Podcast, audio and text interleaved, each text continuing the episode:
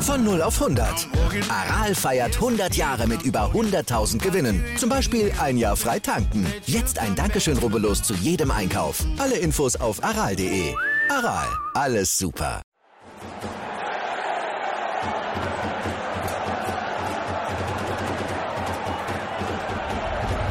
Hoffefunk, der Fußballpodcast zur TSG 1899 Hoffenheim auf meinsportpodcast.de. Hallo und herzlich willkommen zu Hoffefunk. Heute mit Folge 51, kurz vor der englischen Woche. Es geht schon morgen gegen die Hertha aus Berlin und ja, die Situation gibt es eigentlich nicht unbedingt her, dass man sich so wahnsinnig auf eine englische Woche freuen kann. Deswegen fangen wir doch vielleicht mal ein bisschen anders an. Hallo natürlich auch an Jonas. Erste Frage direkt an dich. 16 Spiele, 16 Punkte und ein Torverhältnis von minus 8. Ist der Tiefpunkt jetzt eigentlich erreicht? Ja, David, krasse Einstiegsfrage und damit auch herzlich willkommen von meiner Seite. Also ich will da mal das Phrasenschwein bedienen. Nach unten, also der Tiefpunkt ist erst dann erreicht, wenn wir noch vier Plätze unter uns gucken. Also theoretisch ist der Tiefpunkt, ist der Tiefpunkt natürlich noch nicht erreicht. Aber die Frage ist, sollte der Tiefpunkt für TSG-Verhältnisse mal so langsam genau. erreicht, wo man dann mal, sagen wir mal, drastisch reagieren sollte. Das ist der Punkt ist das, ist das fast schon übergelaufen? Das ist die Frage, mit der wir uns ja gerade beschäftigen müssen. Ja, und auch gleichzeitig natürlich auch, denk mal, ich war immer schlecht in Mathe, aber gerade das weiß ich noch, an irgendwelche Graphen oder so, geht es tabellarisch noch weiter nach unten, geht die Kurve tabellarisch noch weiter nach unten. Wir stehen aktuell auf Platz 14, haben äh, vier Punkte Vorsprung auf den Relegationsplatz, zum Glück noch einiges Puffer auf die richtigen Abstiegsplätze, aber ist Platz 14 Ende? Oder müssen wir weiter nach unten gucken? Das wird sich morgen vielleicht schon zeigen.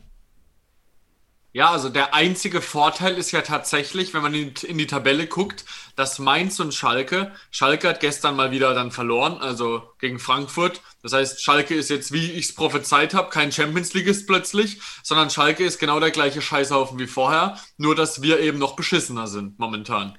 Das heißt, Schalke und Mainz haben ja erst sieben Punkte, was historisch schlecht ist, dass es zwei Mannschaften gibt mit so wenig Punkten. Ja, 16 das heißt, Spiele, sieben Punkte und jetzt mal, sagen wir mal so, bei Schalke ist die Situation eine andere, auch gerade im Kopf, aber Mainz hat, eine, hat für ihre Verhältnisse eine einigermaßen ordentliche letzte Saison gespielt und ich finde den Kader auch gar nicht so übel, ehrlich gesagt. Ich sag euch auch gerne, woher wir das wissen. Wir haben im Urlaub ein bisschen im Sommer einfach mal mit irgendeinem Verein, den wir nicht so gut kennen, eine Karriere angefangen bei FIFA zusammen. Und dadurch kennen wir den Kader eigentlich auch ganz gut und haben uns damit so ein bisschen beschäftigt, davon ausgehend zumindest. Und es ist ein Kader, mit dem du eigentlich schon in der Liga bleiben musst, finde ich. Es ist absolut in Ordnung. Also es ist absolut Bundesliga-tauglich. So viel ist sicher. Ja. Aber die haben ja jetzt auch 1 zu 1 gegen Dortmund gespielt. Das heißt, so ein, Aufstieg, so, so, so ein Trend nach oben, den hast du schnell mal geschafft. Das heißt, aber also jetzt haben wir ganz kurz über Schalke und Mainz geredet, die ja auf 18 und 17, die haben den ja, was weiß ich, ich glaube, dauerhaft gebucht den Platz. Ähm, aber ich weigere mich ja tatsächlich, und es muss ja jedem so gehen, über den 16. und 17. Platz zu reden. Und das Traurige ist, dass wir tatsächlich um den 16. Platz reden müssen. Weil Köln ist vier Punkte hinter uns und Bielefeld zwei Punkte hinter uns. Das heißt, blöd gesagt, wir könnten rein theoretisch, rechnerisch, nach 17 Spielen, also nach der Hinrunde, auf Platz 15 stehen. Und das wäre schon äh, ein absoluter Wahnsinn mit dem Kader. Du meinst auf Platz 16? Wir könnten nicht auf Platz 16 stehen. Köln ist 16.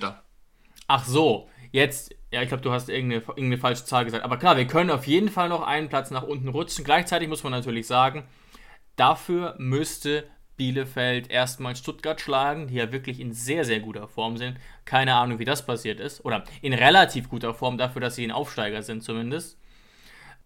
Andererseits, Jonas, weißt du, gegen wen Köln spielt? Gegen Bayern? Gegen Schalke.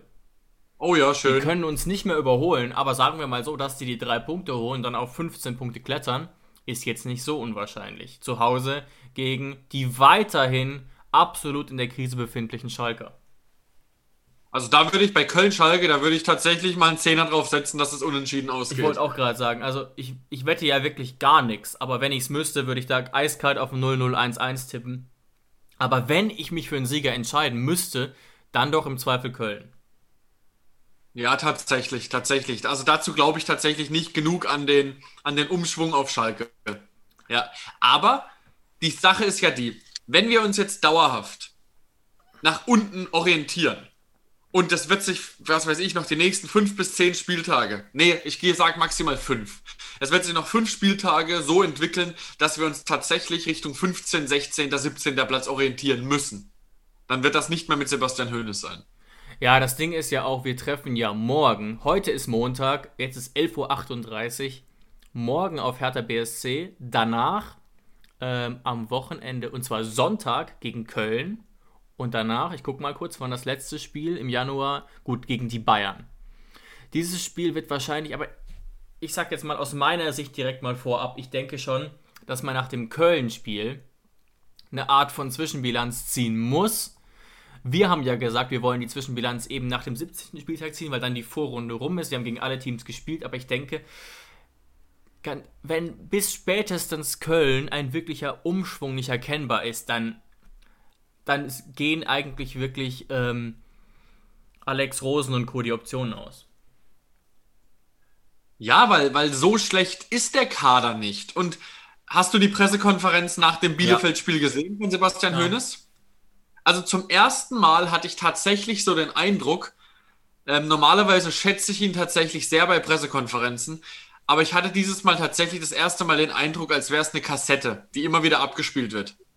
Ja. Also, als hätte er keine Übungen mehr. Ja, einen Satz fand ich ganz gut, aber was ich jetzt nochmal kurz sagen will, ne? Also, man kann Hoeneß momentan wirklich kritisieren, man kann fordern, dass er fliegen soll, alles okay, dafür gibt es Argumente, kein Problem was aber einfach Unsinn ist. Und ich verfolge das schon seit Wochen und es steht überall auf Social Media, Facebook, Twitter, wo auch immer, dass Hoeneß die ganze Zeit und die Mannschaft auch die Leistungen schönreden äh, würde. Und das ist so eine Kassette der Fans und das ist faktisch falsch. Natürlich kann man nicht, man kann sich aber auch nicht minutenlang hinstellen und nur sagen, was scheiße ist. Aber man kann ja auch sagen, diese Niederlage ist enttäuschend, wir wollten gewinnen und dann aber noch was anderes sagen. Ne? Aber das ist ja dann kein Schönreden in dem Sinne. Aber du hast recht, Jonas. Es entsteht natürlich so ein bisschen der Eindruck bei Hoeneß, nicht, dass er es schön redet. Er hat auch gesagt, dass sie gewinnen wollten, dass er gerade mit der zweiten Halbzeit nicht zufrieden war. Aber er wirkt auch so ein bisschen ideenlos, von außen betrachtet. Ja, man weiß natürlich nie, was intern genau. passiert.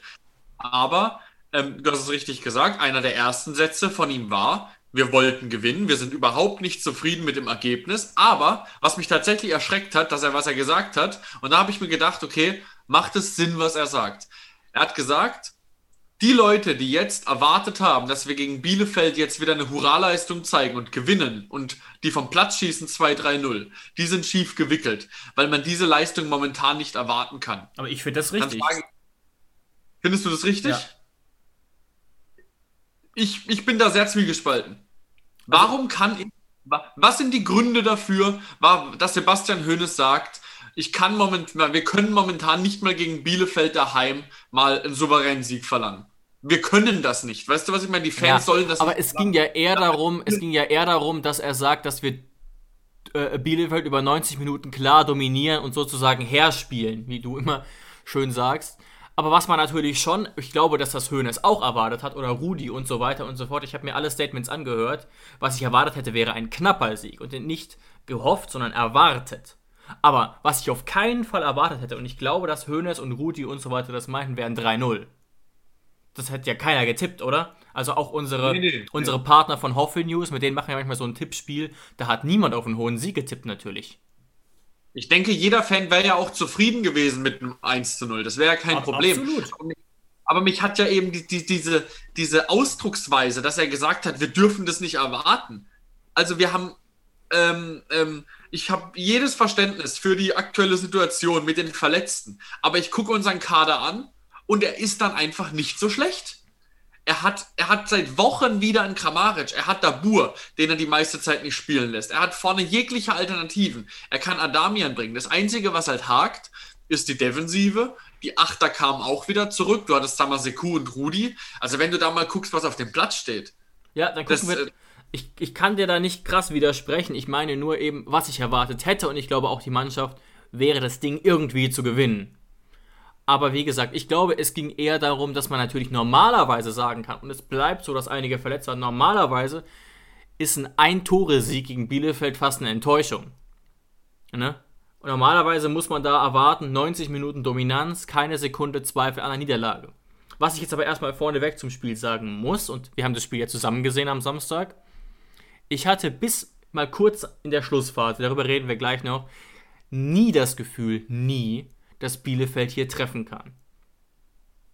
Und das ist ja schon mal wirklich ein mini positiver Aspekt. Im gleichen Atemzug möchte ich aber sagen, dass ich von der Offensivleistung schon jetzt schon eine kleine Weile lang enttäuscht bin. Da habe ich meine Statistik rausgeklappt, Jonas. Drei Tore in den letzten fünf Bundesligaspielen. Was ist mit unserer Offensive los?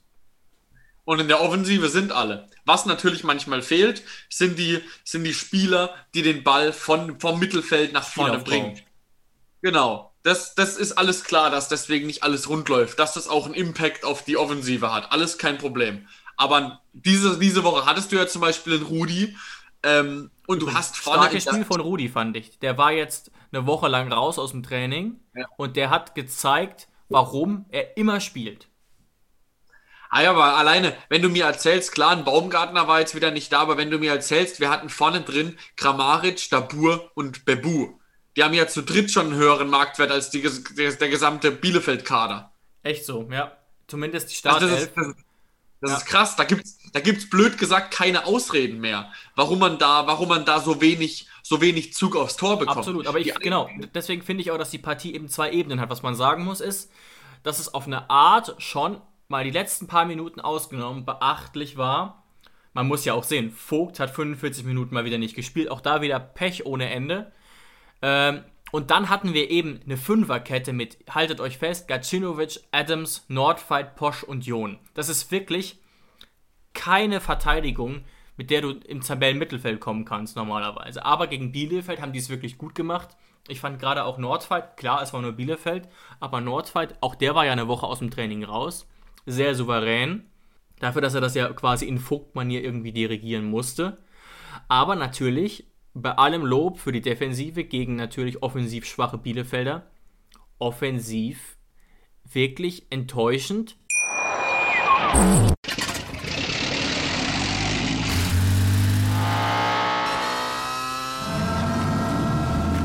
0 auf 100. Aral feiert 100 Jahre mit über 100.000 Gewinnen. Zum Beispiel ein Jahr frei tanken. Jetzt ein Dankeschön, rubbellos zu jedem Einkauf. Alle Infos auf aral.de. Aral, alles super. Offensiv wirklich enttäuschend. Er, was man natürlich auch da endlich mal sagen kann, da haben sich auch viele gefreut, endlich mal Dabur für Belfodil. Und klar, Dabur hat eine große Chance nicht reingemacht, was ich ihm aber jetzt gar nicht so krass ankreide aber er hat ein wesentlich besseres Spiel gemacht, fand ich, als Belfodil, weil er wirklich wollte. Natürlich will Belfodil auch gut spielen, aber Dabur sieht man an der Körpersprache an und auch an seinen ganzen, an seinen ganzen Laufwegen, der ackert. Ja, Dabur ist tatsächlich immer der Erste. Wenn jetzt zum Beispiel ein Rückpass zu Ortega kam, zum Torwart von Bielefeld, war Dabur der Erste, der draufgerannt ist und gesagt hat, auf geht's, nachrücken, nachrücken. Das muss man tatsächlich sagen. Ich habe ja auch gesagt, nach 30 Minuten habe ich gesagt, Belf äh, Dabur hat jetzt schon mehr gerissen als Belfodil in den letzten vier Spielen zusammen. Ja, und er stand auch gut bei dieser großen Chance. Das ist halt auch wirklich bitter. Ich muss insgesamt sagen, mein Urteil zum gesamten Spiel. Über 90 Minuten gesehen haben wir uns zu wenig Torchancen rausgespielt. In der ersten Halbzeit war es aber gut. Und da ist es halt wirklich bitter und auch eben jetzt so ein bisschen ein negatives Momentum dass eben dieser wirklich perfekte Angriff über Gacinovic, Kramaric und Dabur, da ist wirklich alles perfekt, nicht reingeht. An einem normalen Tag, ohne diese Negativserie, sage ich, der geht rein. Du kannst niemandem bei diesem Angriff was vorwerfen. Niemandem. Also auch selbst der Abschluss von Dabur, den schießen die meisten Stürmer, wenn der so stark von Kramaric in die Mitte gespielt wird, auch drüber. Also er bekommt ihn aufs Tor, er bekommt ihn gut aufs Tor und, er bekommt ihn stark Ihm steht Tor. sogar ein Mann auf dem Weg, dass er sogar über aufpassen muss, dass, dass er den nicht anschießt. Das kommt auch noch hinzu. Also das war was dann natürlich, ja, was dann natürlich danach passiert, Ähm, danach haben wir kaum noch Torchancen. Dann die einzigen Schüsse, die wir danach noch haben, sind irgendwelche Verzweiflungsschüsse von Kramaric auf einen Mann von aus 20 Metern, wo man sich denkt, okay, die gehen nur rein. Die eine große von Samaseku gab es noch, aber das war es dann auch. Ja, genau. genau. Kramaric legt nach der Ecke ab und Samaseku schießt aus, aus 16 Metern so rechts am Tor vorbei. Ja, aber ansonsten, das ja, war ja. auch eher ein Zufallsprodukt. Ansonsten, ansonsten gab es da nicht viel. Ja, es war natürlich. Dabei. Zweite Halbzeit enttäuschend ich habe dir auch direkt gesagt, nach 30 Minuten habe ich dir direkt gesagt, wenn wir es nicht schaffen, gegen Bielefeld bis zur 60. ein Tor zu schießen, sind wir im Arsch. Weil je länger Bielefeld zu Null spielt, desto besser werden sie. Das, das spielt denen komplett in die Karten. Ja, die sind dann komplett rein, haben sich nur noch auf Konter äh, fokussiert und dann haben sie natürlich mit Doan auch noch einen, einen Spieler, der gut genug dafür ist. Ja, die haben da hinten den Bus geparkt und das auch ordentlich gemacht. Aber wenn wir in der zweiten Halbzeit so weitergespielt hätten wie in der ersten, hätten wir das Ding gewonnen. Da verwette ich meine beiden Beine drauf. Was man auch nochmal sagen muss, da möchte ich mich mal anschließen, du hast es ja auch gehört, Jonas, an das, was Sven Schiplock gesagt hat, dass er vor dem Spiel das 1-1, äh, das 0-0 sofort mitgenommen hätte, aber er danach sogar fast ein bisschen enttäuscht ist. Diese Perspektive ist, und ich habe mir da lange Gedanken drüber gemacht, sehr, sehr subjektiv weil Bielefeld, ein Sieg von Bielefeld wäre sehr unverdient gewesen. Gleichzeitig muss man natürlich auch sagen, dass das 0-0 insgesamt in Ordnung geht. Aber jetzt zu sagen, es gab ja angeblich zwei Großchancen von Doan. Diese eine Chance von Doan, die letzte, wo er mit dem schwachen Fuß aus 17 Metern drüber schießt, das ist keine Großchance. Von denen hatten wir, hatten wir genügend. Die zähle ich gar nicht als Großchancen. Diese eine war natürlich groß, aber in Summe hatten wir, auch wenn man jetzt bestimmt mal die Expected Goal Statistik rauskramen würde, natürlich ein leichtes Chancenübergewicht. Gleichzeitig natürlich höchst hochgradig enttäuschend, was wir offensiv in der zweiten Halbzeit geleistet haben. Ja, ich, die, die Chancen von Bielefeld lassen sich äh, an vier Fingern abzählen. Der Freistoß von Doan in der ersten Halbzeit, dann ähm, die zwei Chancen in der zweiten Halbzeit, was du gerade angesprochen hast, der Schuss drüber und natürlich die Riesenchance, wo Baumann hebt und als Chance natürlich auch noch der fast Elfmeter an Schippo. Das zählt ja, natürlich das ist ja keine Chance, das ist ja eher eine Gefahrensituation und ich habe es mir auch mehrmals genau. angeguckt. In Summe war es definitiv, definitiv keine klare Fehlentscheidung. Deswegen, ja. natürlich, wenn der Schiedsrichter auf den Punkt zeigt, kannst du ihn eigentlich fast nicht zurücknehmen, weil es keine klare Fehlentscheidung ist. Aber wenn der Schiri sagt, und ich fand das richtig abgewogen, ich habe es mir wirklich zigmal angesehen, dann darfst du ihn nicht zurücknehmen, weil der Schiedsrichter hat es gesehen. Und wenn er es gesehen hat, ist es eine Tatsachenentscheidung und auch nach Betrachtung der Bilder definitiv keine klare Fehlentscheidung. Ja, sehe ich auch aber so. Dumm, aber dumm, glaube, dumm wie Posta agiert, muss ich auch kurz sagen, ehrlich ja. gesagt. Aber ich glaube tatsächlich, was Schippo da gemeint hat, Schippo meinte damit nicht, dass sie besser waren und gewinnen hätten müssen, sondern Bielefeld ist ja eine Mannschaft, die geht ja durch die Bundesliga und nimmt jeden Punkt mit, den sie kriegen können. Ja. Die, haben, die spielen natürlich öfter mal gegen Mannschaften, wo sie keine Chance haben, wo sie mit einem Punkt zufrieden sind. Und die bekommen sehr wenig Spiele, wo sie sagen können, das könnten wir gewinnen. Und da er meinte damit, ähm, wir waren nicht besser, ja, wir waren aber ja. auch nicht schlechter. Es war ein 50-50-Spiel, aber es hätte die Chance gegeben, wir hätten es gewinnen können, wenn auch glücklich. Und das ärgert ihn natürlich aus Bielefelder Sicht, dass sie da dann nicht die wenigen Chancen, die sie haben, in der Bundesliga zu gewinnen, dort nicht genutzt haben. Weil das Weil, haben sie ja auch gegen Hertha geschafft, das muss man ja ehrlich sagen. Ja. Ähm, da hat ja äh, Ronald Jabo den dermaßen reingehauen und sonst auch quasi keine Torchance. Genau, so ein Sieg wäre das auch jetzt, jetzt gewesen, wenn jetzt quasi in der, in der 88. Minute, glaube ich, ähm, Doan seine Chance verwandelt hätte, dann wären wir blöd dagestanden. Absolut. Und, dann, und ich glaube ja. auch, ich glaube, du hast völlig recht, ich glaube auch, dass Schippler so ein bisschen meinte und dieser Meinung bin ich auch, über 90 Minuten betrachtet, war das ein eher überraschend schlechter Auftritt von uns, auf jeden Fall. Es war generell ein schlechtes Bundesligaspiel, aber das auch Ding das. ist, von Bielefeld, von Bielefeld erwartet ja auch niemand was. Also Bielefeld kommt ja nicht in die Bundesliga, um zu sagen, wir wollen begeistern, sondern wir wollen Punkte sammeln, wir wollen in der scheiß Liga bleiben. Wir haben ja. dann schon eher die Qualitäten, um zu sagen, ey, die stehen hinten tief drin, aber dafür haben wir einen Kramaric, dafür haben wir einen Dabur, dafür haben wir einen Rudi, der die Wege geht, der die guten Pässe findet und alles Mögliche, weißt du? Und das haben wir einfach nicht geschafft. Ja, es ist wirklich ähm, deswegen enttäuschend, es verändert sich nichts. Gleichzeitig muss man natürlich sagen, im Vergleich zum Schalke-Spiel ist das natürlich trotzdem so ein Minischritt nach vorne, mit dem man sich aber dennoch nicht zufrieden geben darf es ist äh, punktetechnisch ist es relativ egal. Also wie gesagt, das Einzige ist natürlich, dass Bielefeld nicht an uns vorbeigekommen ist. Der Punkt selber bringt uns herzlich wenig. Aber das, was man rausziehen kann, ist natürlich, dass man zu Null gespielt hat, wenn man wirklich sich was Schönes raussuchen will. Aber ja, es bringt uns tatsächlich herzlich wenig. Also das jetzt, ich, ich tue mir schwer damit, das jetzt tatsächlich als Steigerung zu sehen, dass man sagen kann, darauf können wir aufbauen. Nee, Weil es ist natürlich ist nicht auch, wirklich. Es war natürlich auch die, die Schuld von Bielefeld, dass Bielefeld aus unserer Schwäche defensiv natürlich nicht mehr gemacht hat. Eine andere Mannschaft hätte natürlich mehr aufgezeigt, wie scheiße wir vielleicht hinten stehen. das kann man ja gar nicht sagen. Und wie gesagt, ähm, ja. ich, ich sag's oft genug andersrum. Adams mit einer absolut soliden Leistung, Nordfight auch, also muss man an dieser Stelle sagen. Aber es war eben auch gegen äh, Bielefeld. Was uns, wie man neudeutsch sagt, richtig getriggert hat, das müssen wir auch noch kurz besprechen, weil wir ja heute eher eine kürzere Folge mal anpeilen, ist die Wechselpolitik von Sebastian Hoeneß in den letzten Wochen.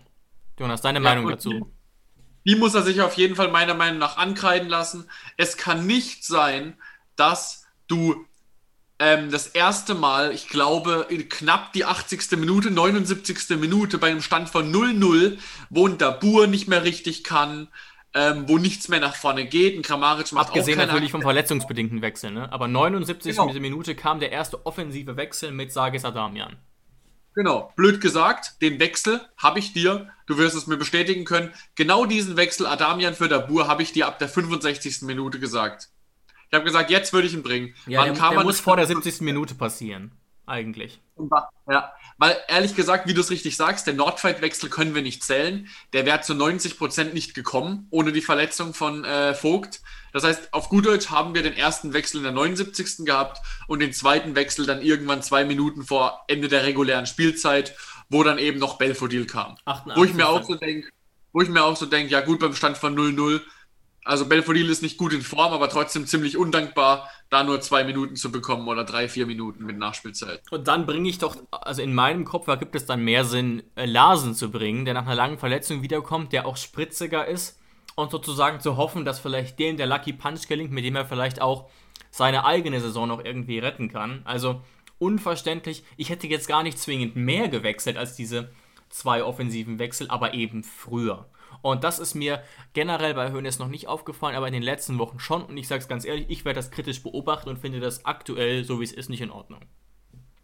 Ja, gerade auch ein Adamian, der ja eigentlich immer frischen Wind reinbringt. Ja. Und wenn ich jetzt mal an die, an die Phase nach Hönes hat ja selbst gesagt, 60 Minuten lang waren sie die bessere Mannschaft. Okay, mag sein.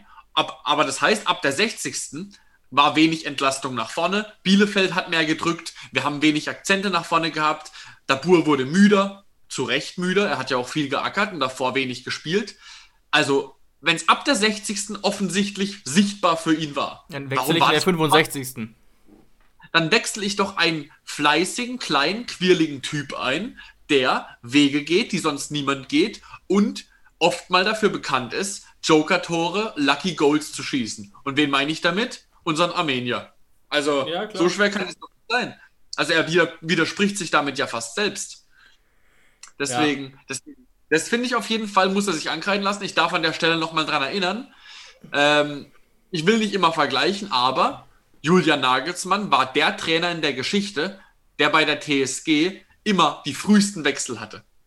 Ja. Der, hat immer, der war bekannt dafür, immer ganz früh zu wechseln. Teilweise in der 55. und so, ja, ja.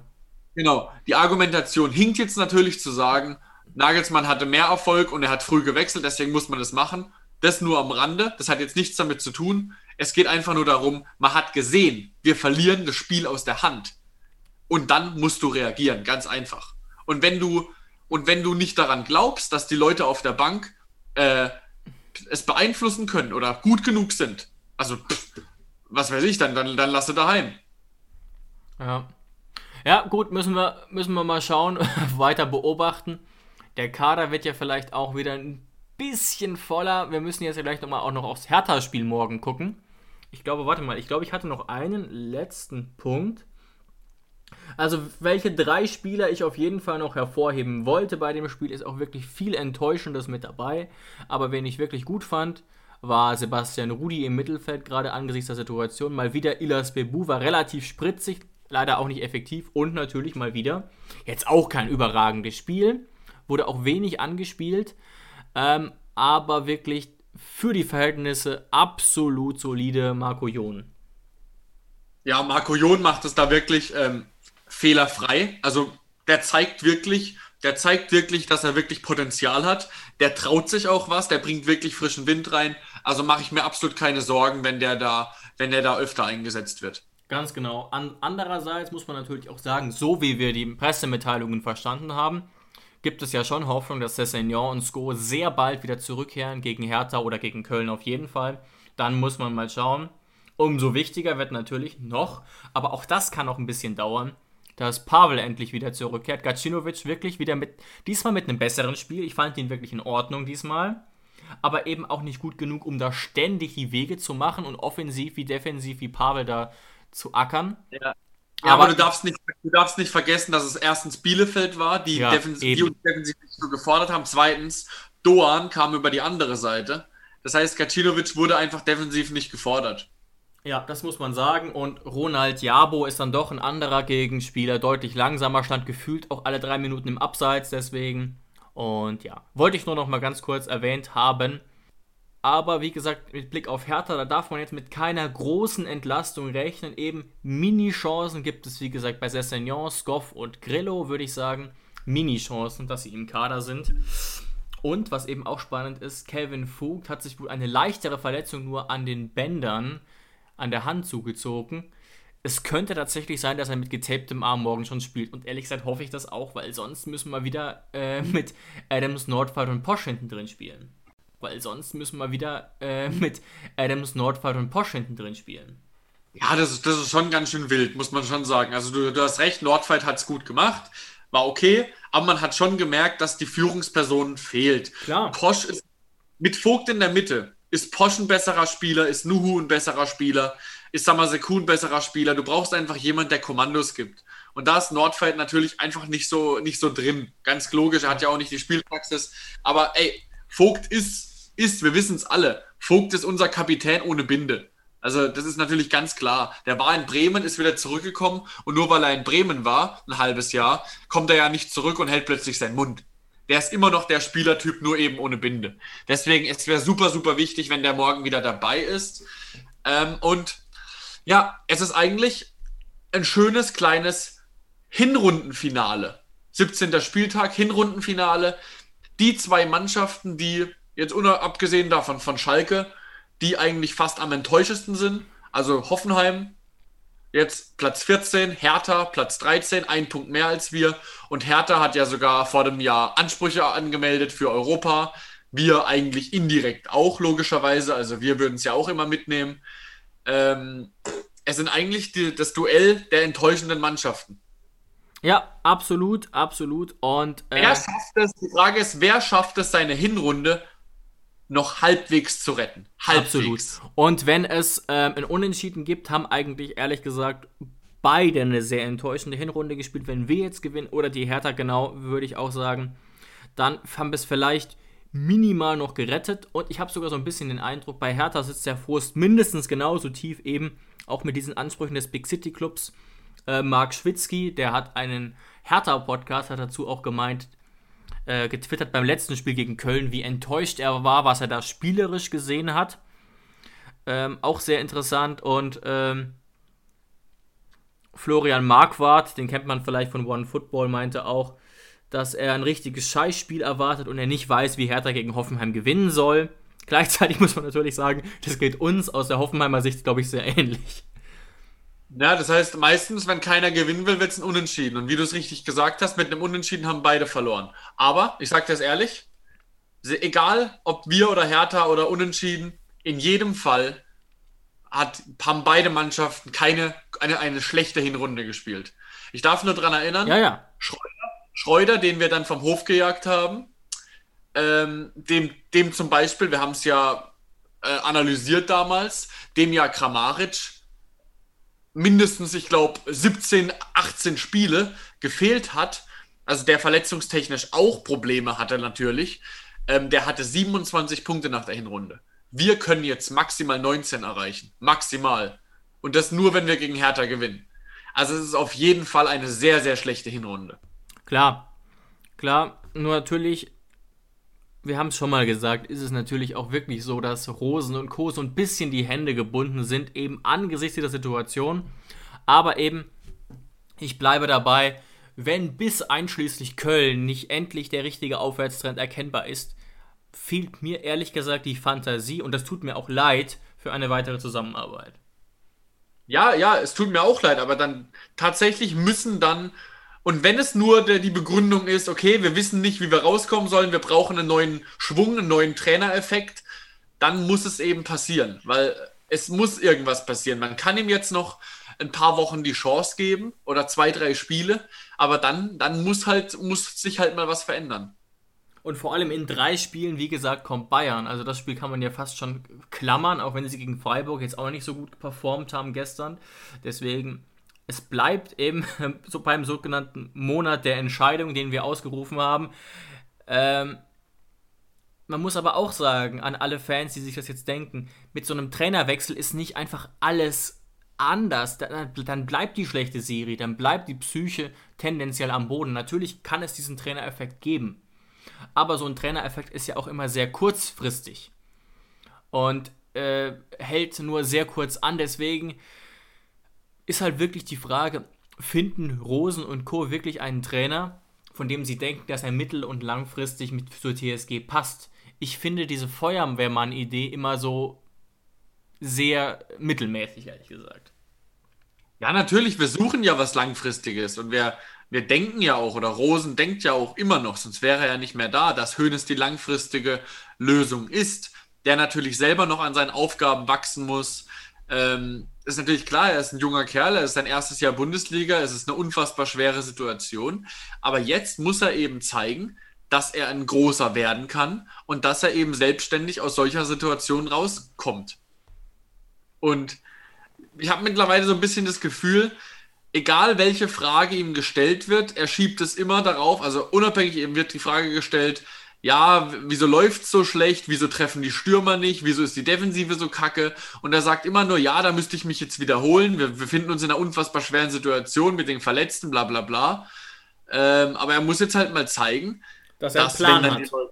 ja, da, erstens, dass er einen Plan hat und zweitens mal, wenn die Verletzten dann wieder zurückkommen und es dann nicht läuft, dann ist die Kacke richtig am Dampfen. Dann merkt man, also Absolut. dann, dann dann trennt sich die Spreu vom Weizen. Und es fängt ja jetzt schon wieder an. Also er hat, ihm fehlen jetzt vielleicht noch, wenn ich jetzt sage, wenn ich jetzt einfach sage, zu den Leuten, die jetzt gespielt haben am Samstag. Und dazu kommt jetzt noch ein Grillitsch und ein Kaderabek zurück. Alter, und was willst du mehr? vielleicht noch, wäre auch nicht schlecht. Ja, vielleicht noch, vielleicht noch. Aber ey, was willst du mehr? Also, du kannst ja nicht, wir sind, wir sind eine Bundesligamannschaft. Da sind immer mal ein, zwei, drei Leute verletzt. Klar, nicht zwölf. Aber wenn dann jetzt noch zwei, drei Leute zurückkommen, dann muss es ein andere, dann muss es eine andere Mannschaft sein und dann ist mal Schluss mit den Ausreden. Ja, absolut. Und jetzt haben wir ja auch wieder Baumgartner zur Verfügung, aber es bleibt dabei und das kann immer nur ein, ein, ein Teilargument sein. Es bleibt dabei, dass eben diese zwölf Ausfälle absolut unverhältnismäßig sind. Ich habe mich erkundigt, wie es bei Hertha eigentlich so aussieht und da ist es fast noch dramatischer, weil die diese Situation eben nicht haben. Die haben sechs Verletzte aktuell, aber man muss einige davon auch abziehen, weil die wahrscheinlich eh nicht spielen würden. Also Spieler, die eventuell wirklich eine Rolle spielen könnten, sind Dilrosun, der verletzt ist, Marvin Plattenhardt und Boyata. Die drei sind verletzt, dann kommen noch der Sohn von Paul Dada ist verletzt, aber der würde ja eh nicht Stamm spielen. Jessic Ngankam als Backup für, für den Sturm würde auch nicht spielen und bei Eduard Löwen bin ich auch skeptisch, dass er spielen würde. Ne? Nur ja, mal als Vergleich. Einzige, der Einzige, der da so richtig ins Gewicht fällt, ist dann tatsächlich Boyata. Boyata fällt, ja. Boyata fällt natürlich, der ja. Kapitän, fällt natürlich drastisch ins Gewicht. Aber ähm, alle anderen, naja. Und Plattenhardt, Plattenhardt oh, würde ja, vielleicht okay. auch seine Minuten bekommen.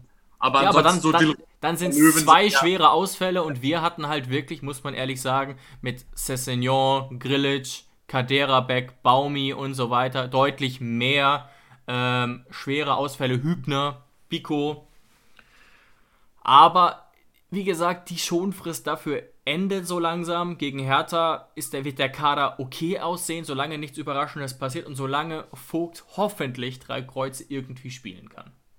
Ja, aber das Ding ist halt, es fehlen immer Leute, aber wir haben ja auch einen, einen sehr großen Kader, weil es ist einfach so, jedes Mal, bis auf, sagen wir mal, ich klammer mal das Schalke-Spiel aus, das weil war da war krass. diese Situation. Das war geisteskrank, wie viele da ausgefallen sind, aber so ansonsten gucke ich mir die Startelf immer an und natürlich sind auf der Bank dann nur vielleicht drei, vier Leute, die du einwechseln kannst. Und da ist es ein bisschen knapp. Aber die Startelf ist immer, immer absolut konkurrenzfähig. Absolut konkurrenzfähig. Wenn nicht sogar überdurchschnittlich gut. Und dass dann halt trotzdem nichts läuft, gerade offensiv, ist dann schon immer sehr enttäuschend. Ja, absolut. Und ich weiß nicht, was können wir an unsere Zuhörer zum Abschluss noch Positives mitgeben jetzt vor diesem Hertha-Spiel? Dass nach der Hinrunde keine lange Winterpause ist. Das heißt, wir können Fußball durchgucken. Das ist das Positive. Ja, aber wenn das jetzt so bleibt, dann weiß ich auch nicht, ob das unbedingt so super ist. Also ich werde mich morgen bestimmt aufs Spiel freuen, aber stell dir vor, oh. wir haben spielen nochmal so 0-0. Natürlich, aber auch allen Fans muss klar sein, dass Hertha natürlich nochmal einen anderen Kader hat als ähm, Bielefeld gleichzeitig. Und das, das fordere ich auch so ein bisschen auszunutzen jetzt. Hertha steht wirklich ganz tief drin angesichts der eigenen Ansprüche und haben eben diese berechtigte Kaderausrede null. Die haben die null, da läuft es einfach nicht gut. Sie haben sogar mit Labadia einen Trainer geholt, der sich bei vielen Vereinen ähm, gut geschlagen hat. Und ich fordere auch endlich mal Besserung, weil wie gesagt, ich sage es jetzt schon öfter, wir trainieren jetzt seit Ende Dezember durch. Hönes hatte seit August nicht so viel Zeit im Training auch auf die Verletzten zu reagieren, sich neue Systeme, Taktiken auszudenken. Wir haben ja jetzt wieder auf die Fünferkette bzw. Dreierkette umgestellt, was ich richtig fand. Und das muss sich jetzt endlich wieder zeigen und sich damit auch wieder der äh, Knoten vorne im Sturm lösen, sonst sieht es ganz duster aus. Ja, es gibt jetzt so langsam einfach keine Ausreden mehr. Und ich werde es auch mittlerweile also ich bin vor TSG-Spielen immer sehr optimistisch. Ich erwische mich dann auch immer selber dabei, wie ich mich dann so eine Stunde vorm Spiel richtig drauf freue, richtig Bock drauf habe und immer denke, heute wird's was. Also ich bin da eher optisch statt Pessimist. Ja. Äh, vor jedem Spiel. Aber ich erwische mich halt jedes Mal nach jedem Spiel dabei, wenn ich dann sage, wenn wir jetzt, jetzt wieder schön reden, ah, Hertha steht am, Hertha steht am Abgrund, dann denke ich mir so, Alter, sowas ähnliches haben wir doch schon vor Schalke gesagt, sowas ähnliches haben wir vor Bielefeld gesagt. Äh, dass wir gewinnen müssen. Sowas ja, ähnliches sag, Ich sag's auch jetzt mal ganz ehrlich, wir müssen ja dieser Folge gleich einen Titel geben und so langsam fällt mir überhaupt kein Titel mehr ein, weil irgendwie davor hieß es ja Krise im Kraichgau oder Blamage gegen Schalke, also diese ganzen Krisenbegriffe nehmen ja langsam auch ein Ende. Also und deswegen muss auch endlich schon allein daher die Krise enden. Ja, die, die, das Problem, das wir haben, äh, einen Folgentitel zu finden, was ist die Steigerung von Scheiße? ja. das ist das Problem. Aber wir werden, ich würde sagen, für diese Woche sind wir durch. Wir werden auch dieses Mal wieder einen passenden Folgentitel finden. Wir werden gleich noch ein bisschen brainstormen. Ihr werdet ihn aber natürlich gelesen haben, bevor ihr die Folge angeklickt habt. Ja, das ist quasi eine Zeitreise. Und mit diesen physikalischen Aspekten ja, können wir dann auch schon beenden. Ankündigung noch, wir haben vor Ende der Woche, Donnerstag, Freitag, wieder eine Folge etwa so 30, 40 Minuten zu machen, dann eben vor dem sehr wichtigen Köln-Spiel. Genau, wo natürlich dann auch das Hertha-Spiel analysiert wird. Ganz genau. Und dann kann ich mich nur wieder bei euch bedanken fürs Einschalten. Denkt dran, uns zu abonnieren, falls ihr das nicht schon längst getan habt. Und denkt auch dran, dass ihr uns auf allen möglichen Podcast-Plattformen hören könnt. Ne? Wenn ihr uns gerade im Browser hört und denkt, boah, auf so einer Handy-App wäre ja praktischer, dann gibt es da zahlreiche Apple Podcasts, zum Beispiel für die Apple Phones oder sowas wie Google Podcasts oder dieser für ähm, alle Android-Geräte. Genau. Also ihr könnt euch da frei aussuchen, wo ihr uns hören wollt und abonniert uns am besten auch auf Instagram. Da merkt ihr dann immer, ähm, wenn eine neue Folge kommt. Ganz genau. Vielen Dank euch. Wir drücken die Daumen fürs morgige Spiel und hören uns in ein paar Tagen wieder. Ciao, ciao. Tschüss, macht's gut.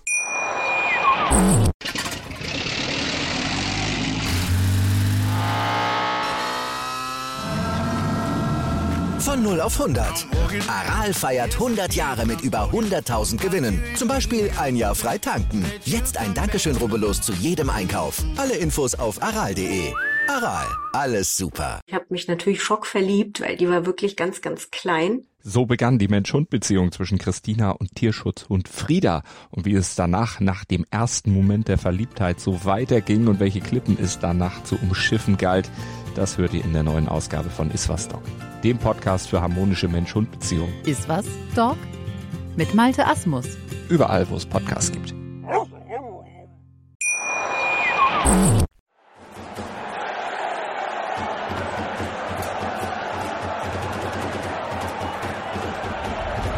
Hoffefunk, der Fußballpodcast zur TSG 1899 Hoffenheim auf meinsportpodcast.de.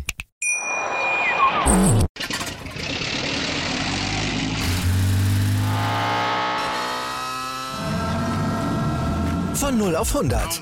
Aral feiert 100 Jahre mit über 100.000 Gewinnen. Zum Beispiel ein Jahr frei tanken. Jetzt ein Dankeschön, rubbellos zu jedem Einkauf. Alle Infos auf aral.de. Aral, alles super.